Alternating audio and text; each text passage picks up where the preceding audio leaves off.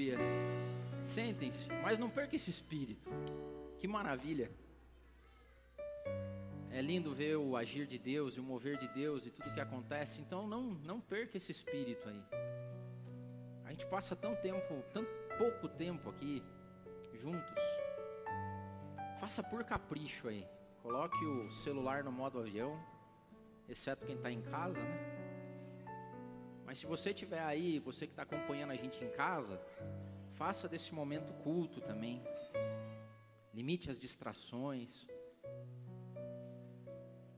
Eu queria que você acessasse aí a palavra de Deus, ou abrisse ela, conectasse. Na primeira epístola de Pedro, obrigado amor.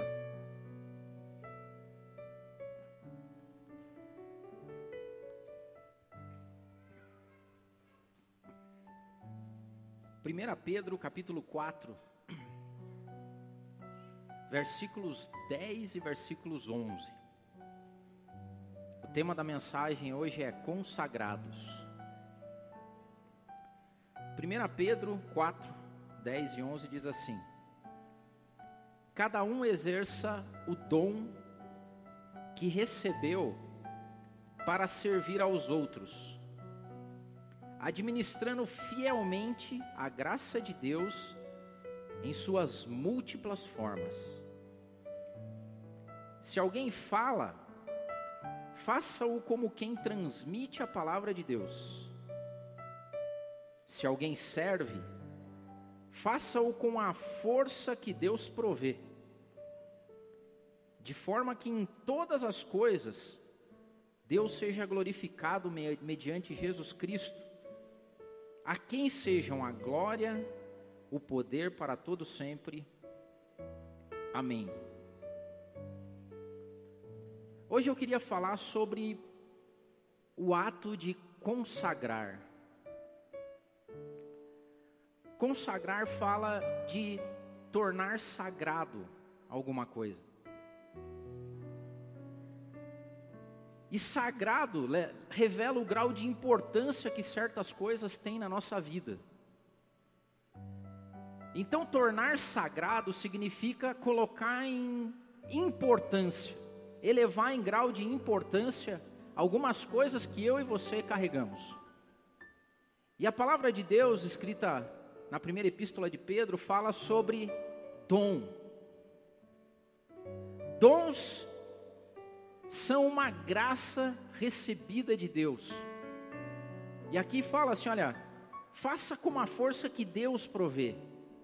Talentos são aptidões que eu e você tem, temos, que elas podem ser desenvolvidas ou que elas podem ser recebidas. Dons, talentos, fortalezas, características boas, competências. Tudo isso que uma vez colocado à disposição de Deus, ou à sua disposição, de tornar isso sagrado, toca o mundo espiritual. De uma maneira que às vezes nós não conseguimos enxergar, justamente porque está num plano maior do que o nosso. E hoje eu queria falar sobre essas características e sobre escolhas. E eu queria que você, ao longo dessa ministração, se colocasse à disposição, como a gente tem falado aqui, como é que eu me coloco à disposição de Deus para que dons e talentos sejam administrados, como Pedro nos disse aqui, de uma maneira que sirva aos outros, de uma maneira que reconheça o poder de Deus nas nossas vidas, e de uma maneira que faça com que o reino e Deus seja glorificado. E parece que vai meio que na contramão de tudo que a gente está vendo hoje. Primeiro lugar, eu queria falar sobre a aleatoriedade das escolhas divinas. Tem coisas que a gente não escolhe na vida. Por exemplo, eu não escolhi nascer com esse corpício aqui. Ele foi construído com anos de dedicação. Mas em Juízes, capítulo 13, versículo 5, conta a história de Sansão. E essa esses dias atrás, eu e o Marcos, a gente estava sentado, conversando, e lembrando de algumas ministrações que eu tinha feito sobre Sansão. E a palavra de Deus diz lá que um anjo do Senhor aparece para a mãe de Sansão e diz assim, ó, porque o menino será nazireu, consagrado a Deus desde o nascimento. Há algumas coisas na nossa vida que são consagradas a Deus por escolha e aleatoriedade divina. Tem coisas que eu e você não escolhemos. Por exemplo, nós não escolhemos nascer no Brasil eu não escolhi nascer no Brasil em 1974. Não foi escolha minha. Eu não escolhi nascer numa família que a partir do meu nascimento eu nunca passei fome. Eu não sei o que é passar fome a ponto de desespero. Eu sei o que é passar fome de gordice. Mas eu não sei o que é passar fome de desespero. Eu, Deus me escolheu e escolheu você para nascer num tempo onde não há perseguição, por exemplo. Eu não lembro de nenhum amigo meu ou conhecido meu que morreu morto numa arena, comido por leões. Não lembro. Aleatoriedade divina. Eu não escolhi não nascer num país em conflito. Eu não escolhi nascer numa família de refugiados, que tem que colocar os filhos, as roupas e o pouco que tem e sair perambulando pelo mundo. Eu não escolhi que eu ficaria careca a partir de uma certa idade. Tem algumas coisas que são aleatórias na nossa vida, mas que contam com a mão divina. E você sabe que as pessoas que são consagradas a Deus, elas olham tudo que elas têm, momento e a aleatoriedade divina e colocam isso a serviço de Deus. Porque tem algumas pessoas que elas não têm escolha, como é o caso de Sansão. Deus escolheu Sansão. E por mais que Sansão pudesse ficar bravo, criticar, não gostar, o ponto é que era ele. O anjo apareceu para a mãe dele e falou: "É o seu filho". A primeira coisa que eu queria que você entendesse é que a gente vai falar de o ato de consagrar e de entregar a Deus, mas tem algumas coisas na nossa vida que nós não escolhemos e essas são dadas por Deus, queira você ou queira não. Agora tem pessoas que decidem pegar a escolha divina e fazer com que isso tenha poder e potência. Por exemplo, Sansão escolheu o caminho errado. Sansão pegou a aleatoriedade divina, de força, de unção, de graça sobre a vida dele, e ao invés de transformar isso em potência para Deus e para o reino, ele usou em causa própria. Sansão era um fanfarrão, cara com a aleatoriedade que Deus tinha dado a ele. Sansão era um fanfarrão. Deus tinha dado potência, poder, dom, talento, força para Sansão com um objetivo. E Sansão fez pouco caso disso e falou: "Eu vou usar para mim mesmo". E que coisa boa é ser, ser forte. E Sansão começou a se ligar disso na mais tenra idade, tipo assim, eu não podia cortar o cabelo, mas eu dava pau em todos os meninos da escola. Eu não podia tocar defunto e nem tomar coisa forte, bebida forte, mas eu acabava com o exército inimigo, eu matava centenas e milhares na mão. E ele começa a olhar para tudo isso, para a aleatoriedade, e ele fala assim: eu vou usar todas as escolhas e tudo que eu tenho à minha mão no benefício próprio. Esse é o caminho do não consagrado. Esse é o caminho da pessoa que tem dom, tem talento, tem coisas à sua disposição e ao invés de usar isso como potência divina, como objetivo e propósito, ele prefere usar para o benefício dele. Essa é a pessoa não consagrada. Mas hoje eu queria falar de pessoas consagradas, que são aquelas pessoas que usam a aleatoriedade divina das escolhas e colocam isso como potência não só para a vida dela, mas para tudo que tem ao redor dela.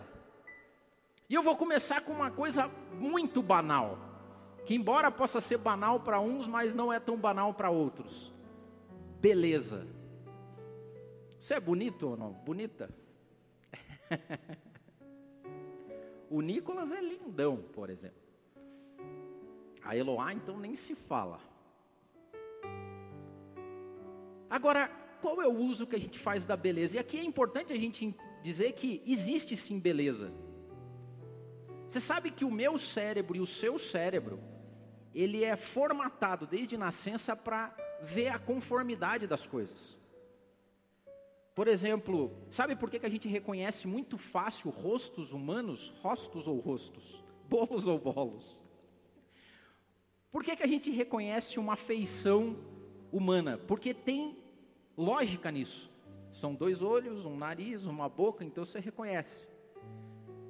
Quando você vê um olho para cima e outro para baixo, ou uma pessoa estrábica, o teu, a tua visão olha e, e ela detecta que tem alguma coisa errada naquilo, porque está fora da conformidade.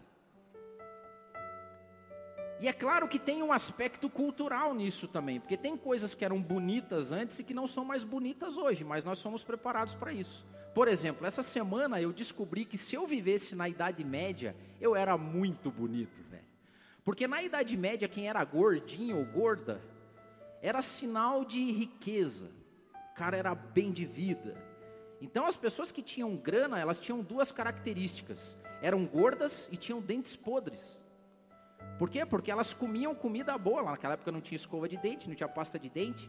Mas se você vesse uma pessoa gorda e com os dentes podres, você falava: olha, é pagando. Então, se tivesse Instagram na Idade Média, a gente não postaria a barriga tanquinho, a gente postaria tipo a pancinha assim. Que olha só como eu sou bem de vida. E outra, e daria um sorriso com os dentes podres para dizer: eu como doce, carne, você não pode, porque eu posso.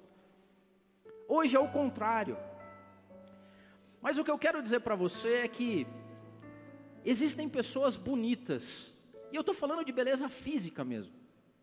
Sabe aquelas pessoas que você olha e você fala, puxa, bonita, bonito, bonita. Aconteceu isso com uma irmã nossa chamada Esther. Porque na história escrita em Esther, diz que depois que o rei dá aquele perrengue lá com a esposa dele, não vou entrar no mérito, mas em Esther, no livro de Esther, quando o rei, os conselheiros do rei falam assim: olha, larga essa esposa aí que está fazendo muito papelão para você, busca uma esposa nova. E fizeram um concurso de Miss Pérsia. E a palavra de Deus diz assim: que eles deram ordem, olha, então disseram os jovens do rei que lhes serviam: tragam moças para o rei, virgens, de boa aparência e formosura. Então tinha um padrão estético, que eu não sei qual que é da época. Se era mais gordinho, menos gordinha, barriga tanquinho, barriga pancinha, não sei qual que era, mas tinha uma beleza estética da época. E foi isso que eles foram à caça. E o que eu quero dizer para você é que Esther foi dotada de beleza. Ela não escolheu. Por exemplo, eu se pudesse escolher, eu teria escolhido nascer com olhos azuis ou verdes, com mais cabelo. Então, mas eu não escolhi. Esse é o que é. Esther também não tinha escolhido. Ela recebeu de Deus. Beleza. Só que tem pessoas que usam, e hoje principalmente, eu estou começando com a coisa mais básica de todas. Tem pessoas que são bonitas, lindas, que foram agraciadas com a aleatoriedade divina, por exemplo, de comer e não engordar. Já viram falar isso, né? A Mary entende porque a Mary é personal trainer, daí você sabe que tem aquelas pessoas que o pessoal fala, é genética. Não é, Mary? Porque tem uns cara que se rala de trabalho e faz prancha, faz abdominal e não sei o quê, e tem uns, uns e umas que não faz nada, cara. E é aquele corpinho bonitinho e tal. Esther era assim, a aleatoriedade divina tinha dado para ela alguma coisa que outras não tinham. Porque quando os meninos passaram para escolher as moças, olharam para Esther e falaram: é bonita, vamos levar ela. O que eu quero dizer para você é que pessoas que não consagram a Deus isso transformam beleza em futilidade. Quantas pessoas você e eu conhecemos que são belas e são fúteis? Mas Esther tinha algo de especial na beleza dela. porque era uma beleza consagrada.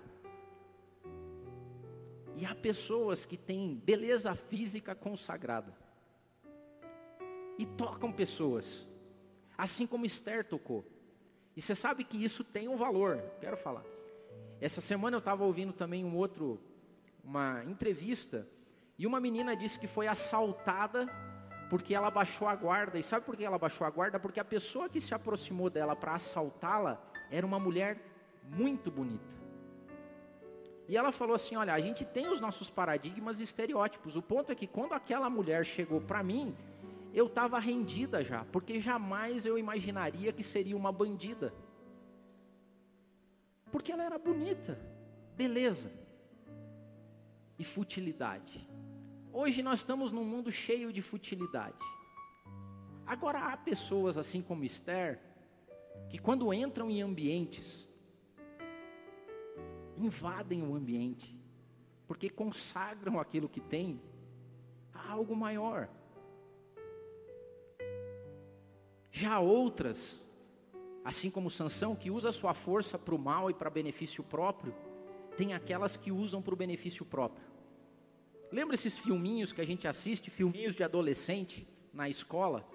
Quem que é a turminha dos mané, dos chatos? Geralmente são homens e meninas, esse é o estereótipo que se põe, mas patricinhas, mauricinhos, extremamente bonitos e tal, mas que são fúteis. E eu não quero desenhar o estereótipo aqui, nem estou entrando nessa nesse mimimi ideológico. Eu estou falando que tem pessoas que preferem consagrar tudo que tem a Deus.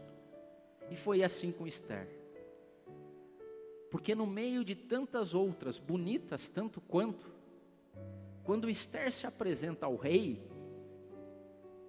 o rei nota algo de diferente. E isso se chama consagração. Isso se chama toque divino em alguma coisa. A beleza de Esther não era fútil, era uma beleza com propósito. Olha que maravilha você entender que tudo que Deus te dá tem um propósito. Isso quer dizer que um menino ou uma menina hoje, adolescente, quando se olha no espelho e se vê bonito, ele deveria entender que Deus me deu isso com um propósito. Talvez para eu não ser o fútil da escola, talvez para eu não ser o fútil do Instagram, talvez para eu não ser o fútil com a minha família. Beleza, quando não é consagrada a Deus, é vir a futilidade. Quando ela é consagrada a Deus, ela vira potência para que algo aconteça. Por quê? Porque beleza abre portas. Porque beleza, mesmo física, faz com que ambientes fiquem bons. Quer ver mais? Inteligência. Tem pessoas que nascem mais inteligentes que a outra, e ponto. Não é escolha. Você deve conhecer aqueles meninos e meninas que desde cedo vão muito bem na escola, tem, tiram notas altas, não precisam estudar, tal, é tudo fácil. E tem outros que não, que têm uma dificuldade absurda, quase uma dislexia, não conseguem aprender as coisas. Tem pessoas que vêm dotadas de uma sabedoria inata. é dom dele. Ele que escolheu assim? Ou não? Tem pessoas que, assim como outras, é, vão, vão na, na, contramão, assim, coisas que são difíceis para umas são muito fáceis para outras. Quem não viveu isso na época de vestibular, hein? Eu, na época, para passar no vestibular, eu ficava sentado perto dos japoneses, dos oriental. Tem um amigo meu que tira sarro, porque um dia olhou para ele e falou assim: quer corar? Pode corar.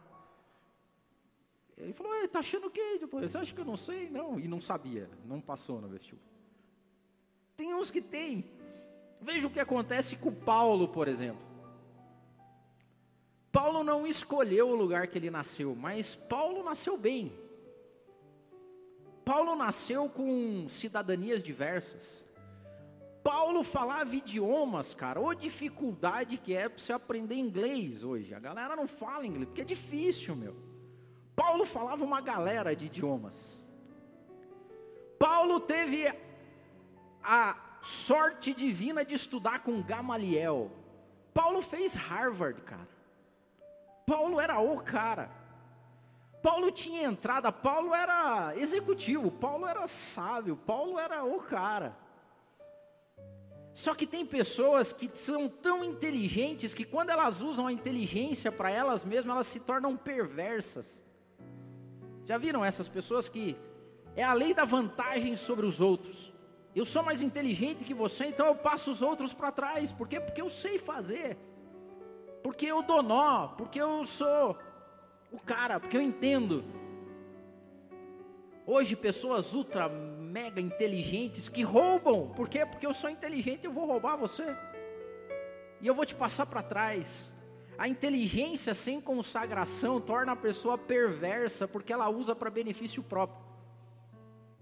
Só que um belo dia Deus olha para Paulo e fala assim: então, Paulo, isso aí tudo foi obra minha, tá bom?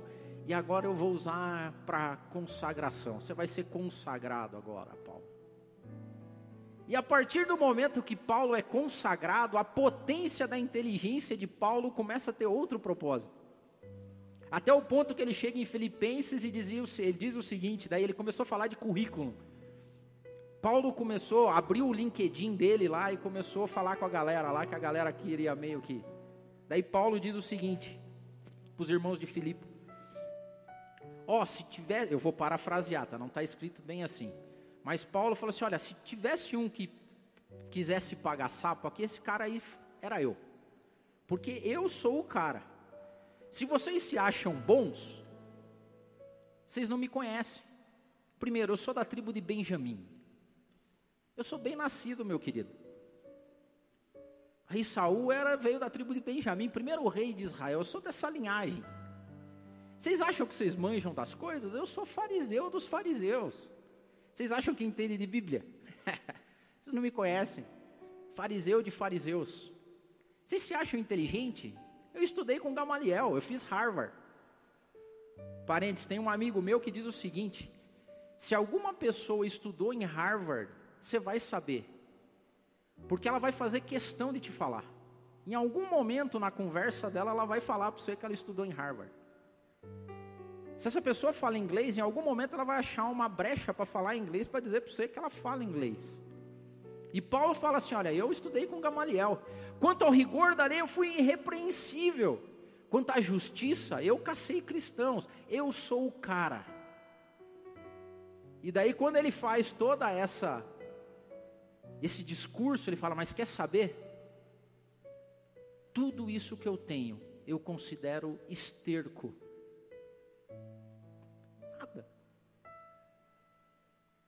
Porque antes isso não era usado com um propósito, com potência. Isso só era usado para satisfazer o meu umbigo. Até o dia que eu entendi o que significa, eu coloquei isso a serviço de Deus. E quando você consagra algo da tua vida a Deus, por exemplo, como a sua inteligência, a sua beleza, o teu poder, a tua potência, o teu dom e o teu talento, essa consagração faz com que isso tome uma outra proporção. Por exemplo, no meio de milhares, milhões de meninas bonitas, de meninos bonitos, aqueles que são consagrados. No meio de milhões e milhares de pessoas inteligentes e sábias, tem aqueles que são consagrados a Deus e que fazem grandes coisas. Eu ainda não preparei, mas eu estou trabalhando numa ministração para falar sobre a relação de Paulo e Pedro, por exemplo. Porque se Paulo era Harvard, Pedro, Pedro era supletivo, cara. Pedro não, Pedro não falava inglês, Pedro não tinha concluído os estudos primários, Pedro era Pedrão. E daí Paulo chega e tem essa relação de uma nova consagração de pessoas que têm dons e talentos diferentes. Quer ver outra coisa que é muito aleatório? Sucesso. Tem pessoas que têm sucesso, tem outras pessoas que não têm sucesso. Só que quando o sucesso ele não é consagrado a Deus, isso se transforma em arrogância. E que atire a primeira pedra aí quem nunca, né, se relacionou com pessoas arrogantes. Pessoas que com base no sucesso que tem, cara, você não consegue conviver perto. Já viu pessoas assim ou não? Que de tão bem sucedida que são, não tem mais prazer naquilo onde, de onde vieram, falam com as pessoas, porque o sucesso, quando ele não é consagrado a Deus, ele se transforma automaticamente em arrogância. Arrogantes de carteirinha. Agora, tem algumas pessoas que conseguem pegar o sucesso delas e colocar como potência na mão de Deus. Nós temos um caso na Bíblia assim, chamado Daniel. Daniel era um cara muito bem sucedido, cara, mas não era pouco, não, era muito bem. Daniel era tão bem sucedido que reis entravam, reis saíam e Daniel continuava lá. Os historiadores contam que as roupas de Daniel eram costuradas com fios de ouro, porque ele vivia na corte. Só que esse Daniel, quando tinha todo o poder e todo o sucesso dele, ele consagrava a Deus, porque diz a Bíblia que em determinadas ocasiões do dia, ele tirava a roupa real e ele se vestia de pano de saco. Isso é colocar potência no sucesso. É como conta a história de Gandhi, que diz que ele deixava um tear no quarto dele, porque depois dele voltar das reuniões, com chefes de estado, com reis e rainhas. Ele voltava e olhava o tear que dizia para ele que ele veio dali. Foi daqui que eu nasci, foi aqui que eu vim. E Daniel, quando se vestia de pano de saco, ele reconhecia que o sucesso dele só tinha potência e valor porque era consagrado. Ele tornou aquilo sagrado. E tem pessoas que jogam isso no ralo. E junto com isso pode vir a riqueza. Você já reparou para ver sobre as aleatoriedades de riqueza? Quantas pessoas recebem riquezas de herança, por exemplo? Tem porque Deus resolveu dar. Ou porque Deus usou a inteligência, a sabedoria que essa pessoa tinha e fez com que ela fosse bem-sucedida e rica. Agora, quando a riqueza de uma pessoa não é consagrada a Deus, ela se transforma em avareza. E nós precisamos falar isso várias e várias vezes, porque quanto maior é a riqueza das pessoas, maior é a avareza. É, cara, é dito e feito. São coisas que aumentam concomitantemente. Eu vou ficando mais rico, eu vou ficando mais avarento. Eu vou ficando mais rico, eu vou ficando mais avarento. Padrão. Quanto mais as pessoas têm, menos elas querem dar. E tem uma falácia, tem que tratar o dinheiro com respeito. Que respeito, cara? Isso é amor, é avareza, tão simples quanto. É por isso que talvez ricos enriqueçam mesmo, e cada vez mais. Porque quanto mais tem, menos divide, menos dá. Já contei aqui, só, se você for conversar com diaristas, com jardineiros, com pedreiros, com carpinteiros, as pessoas que mais barganham são aquelas que mais têm dinheiro. O coitadinho chega lá, tá pedindo uma diária de cento e pouco, falando, não dá para fazer por 30, não dá para fazer que a, a conta no banco está abarrotada. Por quê? Porque quanto mais tem, mais avarento é. Agora, quando a riqueza é consagrada a Deus, ela tem uma potência de bênção carregado junto com ela. Foi o que aconteceu nos campos de Boaz. Rico, muito rico. E ali foi um encontro da beleza com a riqueza, né? Porque chega a Ruth, com o dom e a aleatoriedade da beleza, da simpatia, bem produzida ainda, né, amor? Você já ministrou. Porque a dica foi da sogra, vai lá, dá uma caprichada. Você já é bonita, mas se você caprichar ainda, aí é tiro e queda. Ou seja, Deus vem com a aleatoriedade da beleza e você ainda dá um trato, daí ainda potencializa essa beleza. E quando chega em Boaz, que era rico, ela descobre ali um homem que tinha potência na riqueza. Porque tinha uma tal lei do respigo dos quais os grandes fazendeiros, quando iam colher e fazer suas colheitas, eles não colhiam aos redores da plantação e não catavam do chão nada que caía. Porque a lei de Deus era simples. Deuteronômio diz o seguinte: Deus dizia para eles e para todo judeu: ó, quando você for fazer tua colheita, quando você for sacudir tua oliveira, quando você for vidimar tua vinha, lembra de onde você veio e lembra que tem gente que precisa. Cara, que maravilha é quando pessoas consagram a Deus a sua riqueza e faz com que outras pessoas bebam dessa fonte também. Eu sou apaixonado por empreendedores.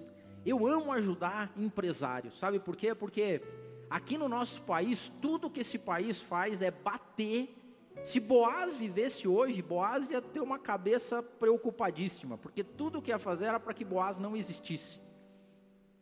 Mas tem pessoas que empregam pessoas, fornecem assistência médica para essas pessoas, porque ele colocou a força dele consagrada a Deus, ele não precisava.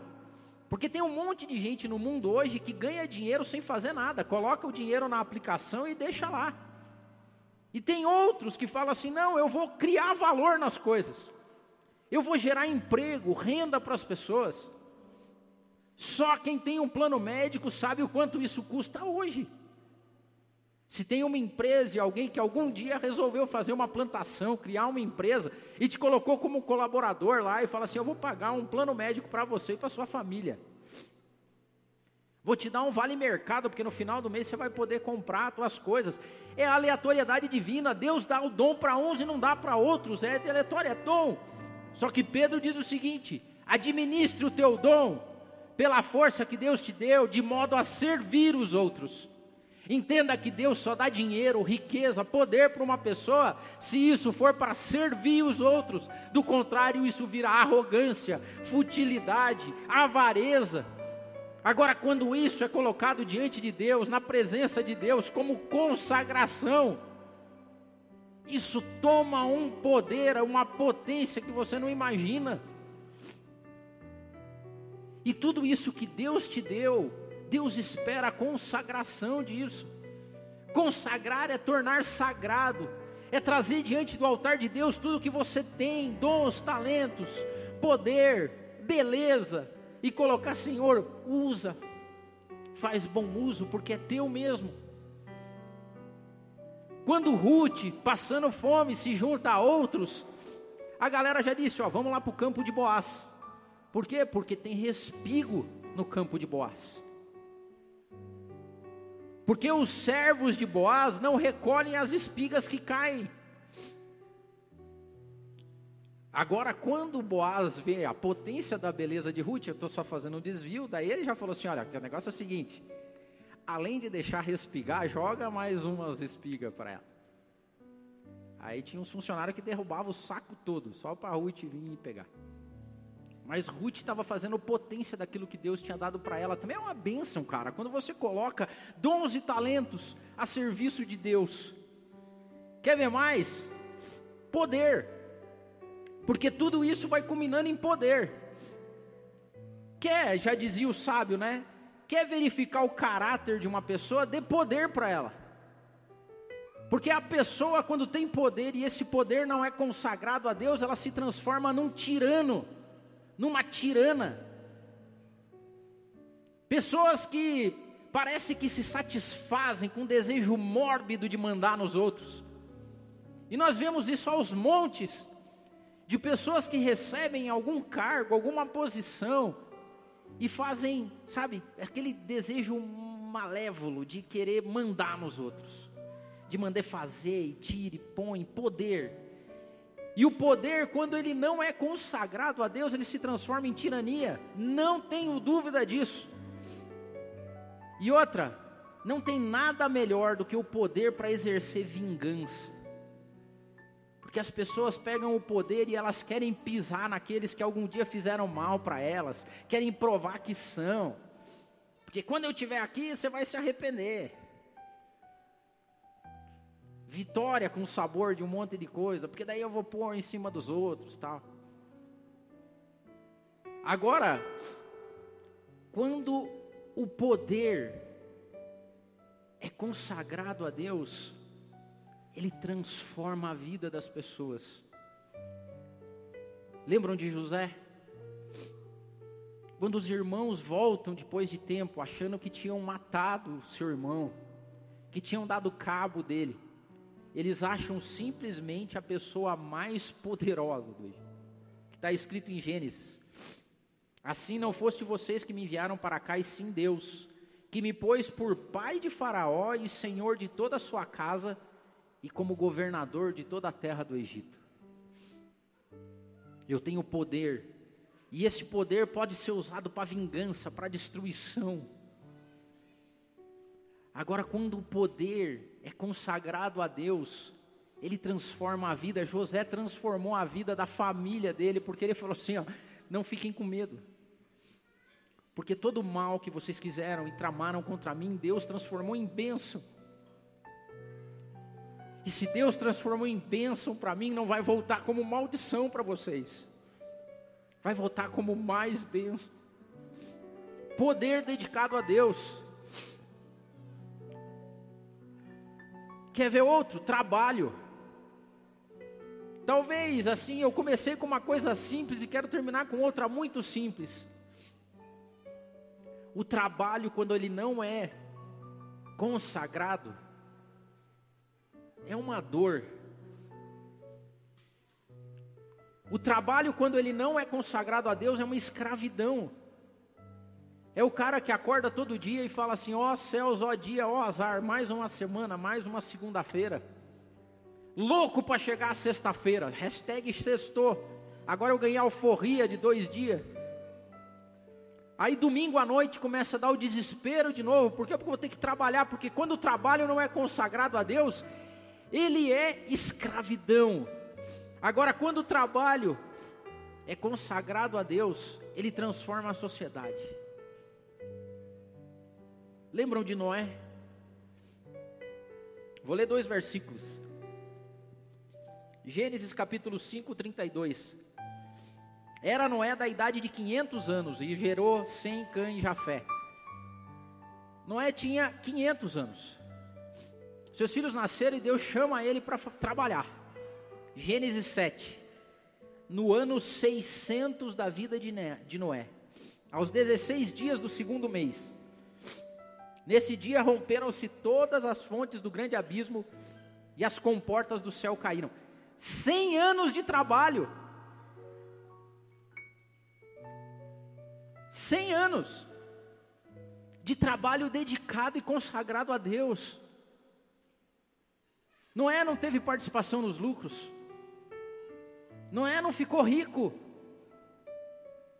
Mas Noé transformou a sociedade, por quê? Porque ele e sua família cumpriram o propósito divino 100 anos trabalhando. Há aquelas pessoas que acordam todo dia para mais um dia de camelagem e dia de escravidão. Turicai, me anda lá, me fly. E há aquelas pessoas que acordam todo dia e consagram tudo que são, tudo que têm a Deus. Há pessoas que acordam de manhã e falam: Senhor, é mais um dia que o Senhor fez. Eu não sei dizer das aleatoriedades da vida. Eu não sei porque que eu nasci nesse dia. Eu não sei porque que eu sou gordo, careca. Eu não sei porque que eu sou bonito. Eu não sei porque que a minha conta está com esse valor aqui. Eu não sei porque que eu trabalho para essa empresa. Eu não sei porque que o senhor fez assim ou fez assado. Eu não sei porque que eu moro aqui ou lá. Mas uma coisa eu sei: é tudo consagrado ao Senhor. É tudo. Tudo, tudo, tudo. Tudo que eu tenho, tudo que eu sou é teu, Pai amado. Tudo. Do mais aleatório possível. Do mais simples possível. Desde o um real na minha carteira. Até a fortuna. Desde o trabalho assalariado até a empresa desde talvez a dificuldade ou do segundo grau feito a duras penas, até a Harvard, inglês e espanhol. Tudo, Senhor, é consagrado ao Senhor. Há pessoas que vivem de um jeito diferente. Há pessoas que vivem de um jeito consagrado. E eu vou dizer para você o seguinte: a falta de consagração cobra um preço e esse preço é caro demais. É o preço de você chegar no final da sua vida, olhar para trás e falar assim: eu só fiz coisa para mim mesmo e não fiz nada. Já os consagrados chegam no final da sua vida, olham para trás e falam assim: Senhor, eu combati um combate maravilhoso, eu jamais perdi a minha fé. Tudo que eu tinha, tudo que eu tinha, tudo que eu era, todos os meus dons e talentos só tiveram um propósito: glorificar o teu nome.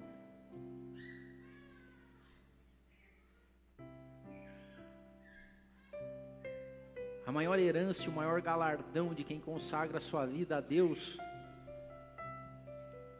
é poder chegar um dia e entregar tudo isso de volta.